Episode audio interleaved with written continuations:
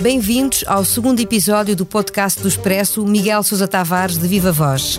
Já sabe, todas as sextas-feiras passamos em revista os temas da habitual coluna de opinião na edição semanal do jornal e reservamos a parte final da conversa para um improviso que ficou à margem da crónica. Eu sou a Paula Santos. Ora viva Miguel. Viva Paula. Esta semana traça um retrato de um país eternamente adiado, sem querer ver a saída ou sem coragem para entrar por ela adentro.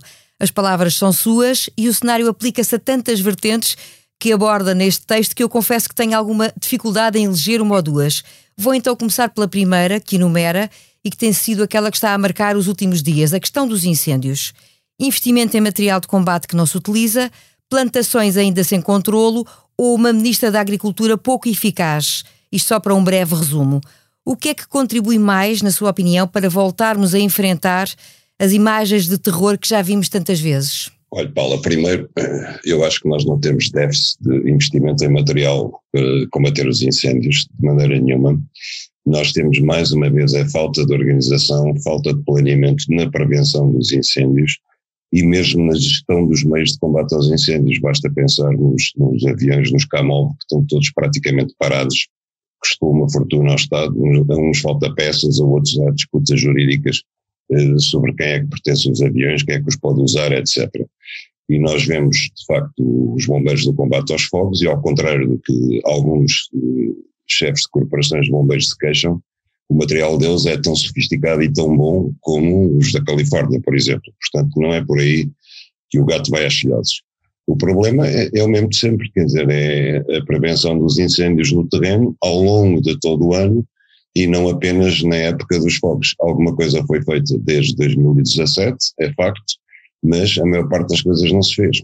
Temos um problema estrutural de base, um de muitos, que é que a floresta portuguesa pertence a 97% a privados e grande parte delas está em divisa, que é resultado de sucessivas heranças de uma, duas, três gerações em que não foram feitas partilhas, porque só fazer partilhas no cartório notarial é mais caro do que o próprio valor da terra, daquilo que há a partilhar. Portanto, as pessoas deixam, deixam os terrenos indivisos e ninguém trata deles. Há que pôr fim a este círculo vicioso através de alterações fundiárias com base jurídica em que ou o Estado toma conta dos terrenos ou então força a partilha de forma que, em vez de 40 herdeiros, haja um herdeiro responsável por isso e depois também as pessoas que são donas dos terrenos têm que ser compensadas para manter os terrenos em boas condições para que eles não ardam. Porque temos que ter presente que o facto de um terreno não arder já de si é um benefício para o país, é um benefício para toda a coletividade, porque nós tiramos daí um rendimento invisível, que é não gastar dinheiro a apagar incêndios, que é não termos CO2 na atmosfera, que é não termos populações ameaçadas, vidas humanas em perigo, etc. O Miguel falou um problema estrutural e o Primeiro-Ministro também utilizou há dias essa expressão para dizer que esse é um problema grave, estrutural, que existe porque uma grande parte da mancha florestal está abandonada, lá está, sem a questão dos proprietários estarem identificados. O que é que é, e que é necessário, na opinião dele, reintroduzir riqueza na floresta? O que é que se pode ainda fazer? Não será difícil concordar com António Costa, lá está, mas não era tempo de problema já estar resolvido? É preciso, era preciso que houvesse um governo que não tivesse a pensar em eleições, mas sim tivesse a pensar no futuro. Isso aplica-se a tudo. Para mim, a questão mais grave é a questão da água, e por isso é que eu digo no meu texto que eu acho que uma Ministra da Agricultura que eh, não só apoia, não só consente, mas até subsidia o, a continuação de uma agricultura super intensiva, predadora de água, eh, como é eh, o olival super intensivo, o, o amendoal super intensivo, os abacates no Algarve, etc., ou é louca ou é ignorante, porque não lê os relatórios, não sabe que Portugal está a caminho da desertificação de ano para ano, que o clima vai ser pior, que, que a falta de água vai ser mais grave, etc. E nós temos que ter, de facto, uh, temos que ter em atenção uma coisa, o problema número um de Portugal neste momento em termos agrícolas e tudo o resto é poupar água. Nós não podemos continuar a ter políticas predadoras, seja em termos de urbanização, seja em termos de agricultura, seja em termos de, de modelo de desenvolvimento, assente no consumo crescente de água. Tem que ser ao contrário, nós temos que consumir menos água e não mais água. E esse, esse é um problema fundamental. Temos que começar a recorrer a outras fontes também, temos que desalinizar a água onde isso for possível, como os espanhóis estão a fazer, e temos que funcionar com os recursos possíveis, com os recursos que vamos tendo. Por exemplo, adiante podemos falar, por exemplo, do aeroporto de Lisboa e de quantos passageiros é que esperamos ter no aeroporto de Lisboa. Dizem-nos que agora só cabem 20 milhões. E precisamos que caibam 40 milhões. E a questão é, mas para que 40 milhões? Para quê? Para que é que nós precisamos ter 40 milhões de visitantes a eh, entrar por Lisboa adentro? São essas questões que nós não pensamos em termos de futuro. E, portanto, vivemos em cima dos problemas. E depois, quando rebentam os incêndios, quando não há água nas povoações, quando, quando os bombeiros acabam a regar campos de golfe no Algarve, como eu já vi com os meus olhos há uns anos atrás, e se calhar vamos voltar a ver este verão, ai Jesus, ai Jesus, que ninguém pensou nisto a tempo. Só para fecharmos este dossiê dos incêndios, somos todos nós, na sua opinião, Estado e cidadãos que estamos a falhar aqui? Não haverá comportamentos que todos devíamos adotar? Falou na questão da água, mas também há uma questão como a limpeza das matas, das quais só nos lembramos, por exemplo, nesta altura, só para dar um exemplo. Há aqui uma falha geral? Há, há uma falha de consciência coletiva eh, e, e aqui, vamos lá ver, quando, por exemplo, nós continuamos a, a, a construir na orla costeira em cima das falésias do mar, quando nós continuamos a fazer eh, projetos PINO que já não têm interesse nenhum para o país em zonas de reserva ecológica, em zonas de reserva agrícola, em zonas de reserva eh, natural, que ocupam apenas 12% da área total do país e que são as melhores áreas para fazer agricultura, para preservar, e, e sabemos que isso causa danos irreversíveis. Quando continuamos a fazer tudo isso, o objetivo é o lucro imediato. E quando se consente isso em nome do lucro imediato, estamos a ser irresponsáveis. E a partir do momento em que os poderes locais, nacionais, autorizam que o lucro imediato seja a política eh, a seguir, é difícil dizer a um cidadão, por exemplo, você fecha a torneira quando está a lavar os dentes porque ele está a poupar um, um milímetro, um décimo de, de litro de água, ou nem isso, enquanto no quintal ao lado pode ter um abacate que consome 80 litros de água por dia, ou adiante pode ter um campo de golfe, um só campo de golfe de 18 buracos, que consome o equivalente a 8 mil pessoas por dia. Portanto, é difícil também meter esta consciência nos cidadãos, porque depois as pessoas assistem, veem que ao nível das grandes políticas, daquilo que chamam projeto PIN de interesse nacional, tudo é consentido. Ou seja, não se pode o menos, mas pode-se o mais. Entre as suas eh, várias interrogações, há uma sobre o papel das centenas de organismos públicos que mantemos sem saber exatamente para que servem, passando, por exemplo, por algumas fundações também. Algumas não, quase todas. Eh, mas deixa-me dizer o seguinte: eu, eu refiro-me às fundações privadas, porque eu não tenho nada contra as fundações privadas, só que elas, a maior parte delas, beneficia de isenções fiscais de todos os níveis. E como nós sabemos, eu acho que todos nós conhecemos pelo menos duas ou três fundações privadas cujo único objetivo é que os seus titulares, os seus instituidores, não paguem impostos. E eu conheço fundações privadas em que, inclusivamente, o carro da família, o carro do senhor, a casa do senhor, os empregados do senhor, estão todos registados como sendo bens ou empregados da fundação. E, portanto, nada disso paga impostos essas fundações são tretas. Cabe ao Ministério Público, de, por dever de ofício, verificar de tempos a tempos se a Fundação de facto cumpre os, os objetivos que estão nos seus estatutos e se não cumpre, tem que promover a liquidação da Fundação, ou pelo menos o fim das isenções fiscais. No tempo do governo Passos Coelho, eh, o Miguel Galvas resolveu fazer um levantamento exaustivo, disse ele, de todas as fundações privadas do país, para saber quais é que deviam ficar sem apoio do Estado, e, e o resultado foi patético, quer dizer, ficaram, ficou tudo na mesma, e acabaram por concluir que a fundação mais útil era a Fundação Social Democrata da Madeira, que, como se sabe, era uma espécie de saco azul do PSD da Madeira, e depois concluíram que a fundação que mais benefícios tinha do Estado indevidamente que não servia para nada, era a Fundação Carlos de Gulbenkian, portanto está tudo dito, quer dizer, isto foi uma anedota, ficámos por aí. Mas as fundações é apenas um exemplo, porque depois, a nível público, nós temos uma infinidade de institutos, de centros disto e daquilo e daquele outro, do Estado e que vivem, como eu digo, em autofagia administrativa, ou seja, sustentam-se apenas a si próprios. Tem uma lei orgânica, que é a coisa que os organismos públicos mais gostam de ter, a sua lei orgânica, que diz quantos funcionários podem ter, uh, o organigrama da, da coisa, e depois aquilo não faz mais nada, sustenta-se a si próprio não produz nada, não produz resultado nenhum. E nós devíamos ir um por um a essas centenas, ou se calhar milhares de institutos e de organismos públicos e ver o que, vocês o que é que fazem, que utilidade tem para o país, que despesa que, que causam ao orçamento do Estado anualmente. E depois eliminar aquelas que, de facto, o, a relação entre, entre benefício e despesa não justifica a sua continuidade. Ou seja, falta aqui fazer um trabalho sério nesta matéria. O Miguel sugere que a, eh, a remuneração de alguns grupos profissionais fique associada à assiduidade ao trabalho e que até as pensões de reforma pudessem vir a beneficiar de uma majoração consoante o número de filhos do pensionista, de forma a combater a fraca natalidade.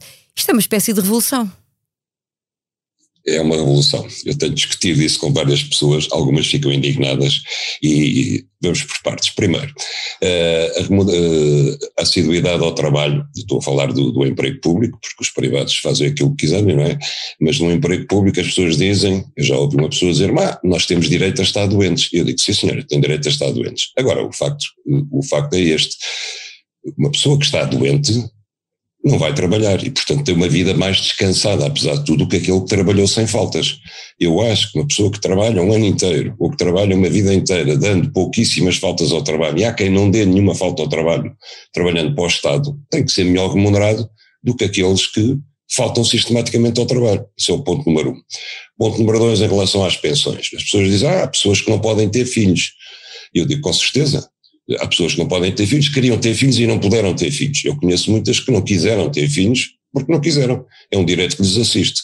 Agora, o que é facto é o seguinte: é que as pessoas, quando entram na idade da reforma, as suas pensões são pagas pelos filhos dos, pelos filhos que estão na idade ativa. Se não tiveram filhos, são os filhos dos outros estão a pagar a pensão deles.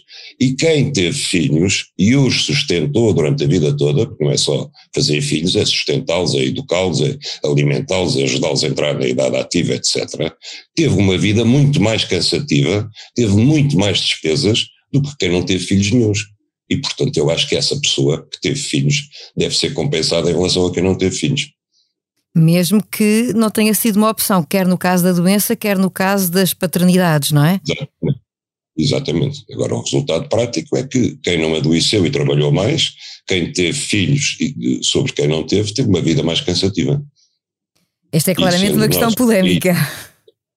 Sendo nós o país da Europa ou do mundo com a menor taxa de natalidade, eu acho que alguma coisa temos que fazer para, se não, se não conseguimos reverter a taxa de natalidade, ao menos premiamos aqueles que contribuem para que a natalidade não seja ainda pior do que aquilo que é. Para si, as medidas de apoio ou, ou de alguma maneira de, que possam sustentar a natalidade propriamente dita não são suficientes, portanto? Não, não são suficientes, não são de todo suficientes. Quer dizer, não é agora as creches gratuitas e o apoio ao leite e aos, e aos alimentos infantis que vão resolver isso. Não é, de facto.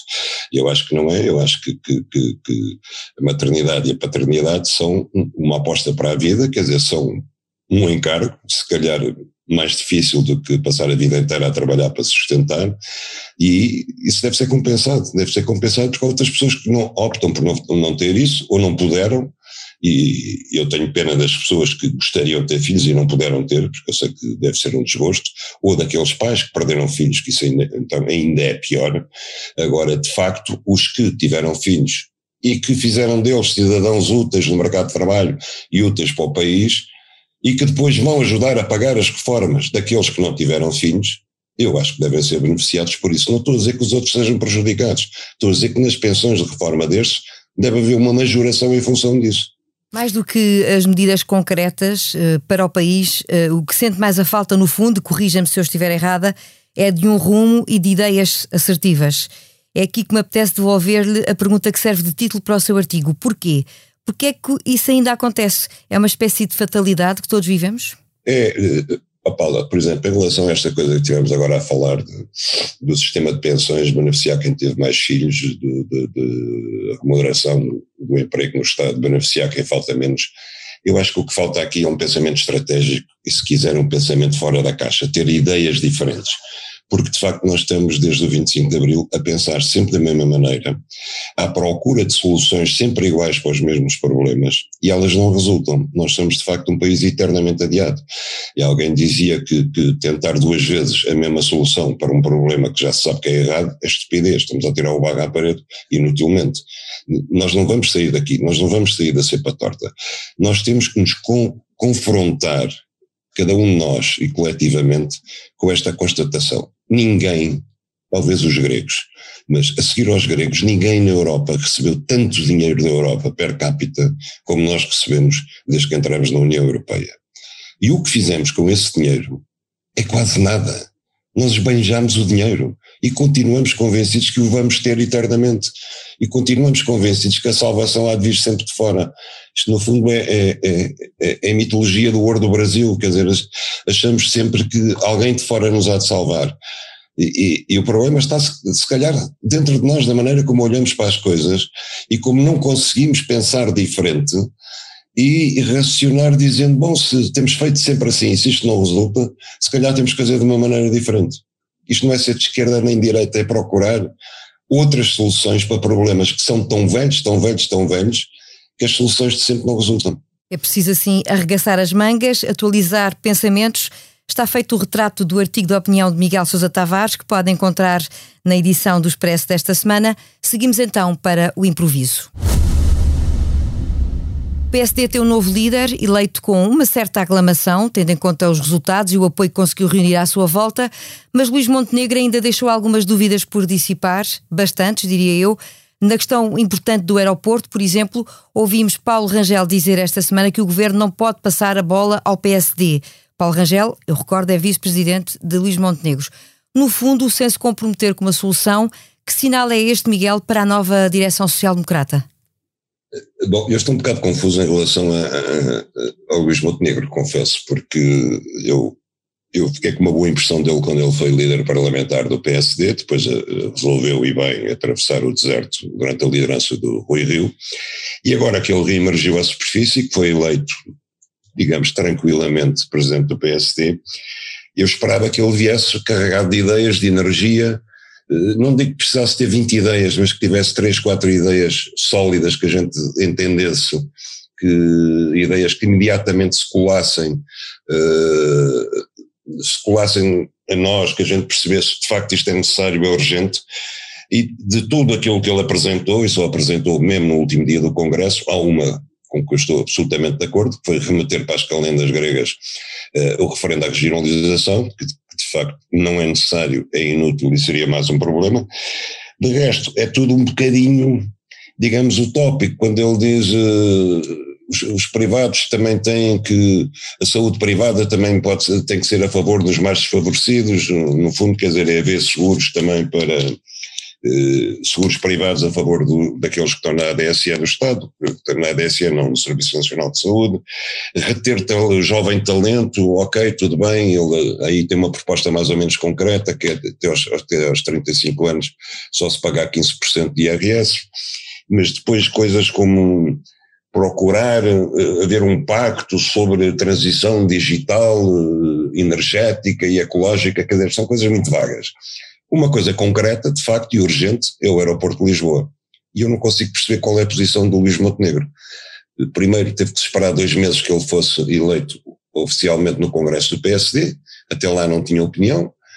Uh, depois veio dizer que o PSD não, não anda a ser chantageado pelo PS, não anda a reboque do PS, que a incapacidade do governo não pode ser superada pelo PSD, quer dizer, não é disso que se trata. Quer dizer, o que se trata é muito simplesmente é o PSD dizer onde é que acha que deve ser o aeroporto de Lisboa.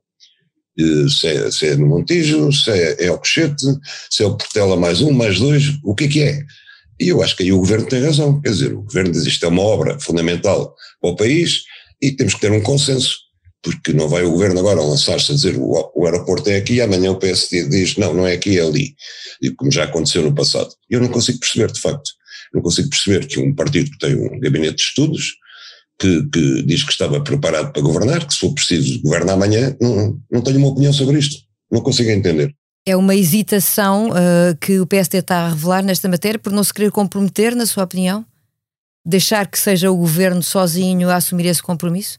Não, é mais que uma hesitação das duas, uma. Ou não pensou sobre o assunto, o, o que é grave, porque teve mais do que tempo para pensar sobre o assunto, ou então é uma cobardia e um oportunismo. Não se quer comprometer, como você disse, quer deixar o governo com a batata quente para se as coisas correrem mal, vir dizer não, não, isto foi só uma decisão do governo PS, nós não temos nada a ver com isso. E eu acho que, de facto, na política e nesta questão em concreto, não há lugar para o oportunismo e para a cobardia. É preciso ir a jogo, correr riscos e sujar as mãos. Miguel Sousa Tavares de Viva Voz, este episódio teve a sonoplastia de João Luís Amorim. Porquê? A pergunta da opinião à sexta-feira.